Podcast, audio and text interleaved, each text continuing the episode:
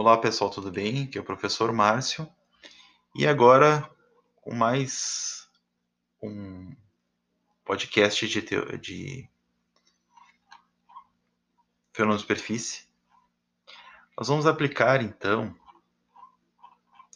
a equação 22.3 em que nós falávamos sobre é,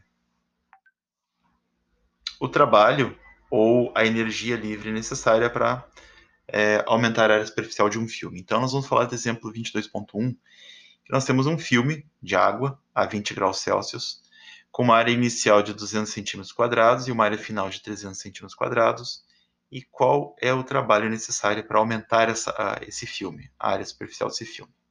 Então, nós calculamos a variação de área, 300 menos 200 centímetros quadrados, temos 100 centímetros quadrados, e aplicamos, então, W igual a ΔG igual a gama dA. Bom, a tensão superficial da água nessa temperatura, o problema fornece como 72,75 erg por centímetro quadrado. Erg é energia, centímetro quadrado é área. Então, eu substituo o gama 72,75 erg por centímetro quadrado e o ΔA 100 centímetros quadrados. Obtenho um trabalho de 7.275 erg. Só que agora vem a dúvida. Como eu transformo isso para joule? Então, o erg é uma unidade de energia. Energia é força por deslocamento. Força é em dina, deslocamento em centímetro. Dina é unidade de força. Força é massa vezes área, vezes aceleração, perdão. Então, massa em grama, aceleração centímetro por segundo ao quadrado. Eu botei, então, que um erg é igual a 1 grama centímetro ao quadrado por segundo ao quadrado.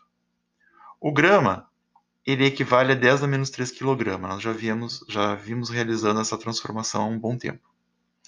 O centímetro quadrado nós também sabemos converter para metro quadrado. O centímetro é 10 a menos 2 metros. Centímetro ao quadrado é 10 a menos 2 metros ao quadrado, ou seja, 10 a menos 4 metros ao quadrado. Sendo assim, o erg é 10 na menos 3 kg vezes 10 na menos 4 metro ao quadrado por segundo ao quadrado. Os expoentes 10 a menos 3 e 10 a menos 4 se multiplicam, ficamos com 10 a menos 7 kg metro por segundo ao quadrado vezes metro. Quilograma metro por segundo ao quadrado é Newton. Newton vezes metro é Joule. Então, 1 erg é 10 na menos 7 Joule. Sendo assim, o trabalho para o aumento dessa área superficial é 7.275 vezes 10 na menos 7 joule, ou 7,275 vezes 10 na menos 4 joule. No próximo podcast, eu vou falar sobre o exemplo 22.2, que fala sobre a divisão de uma gota de mercúrio.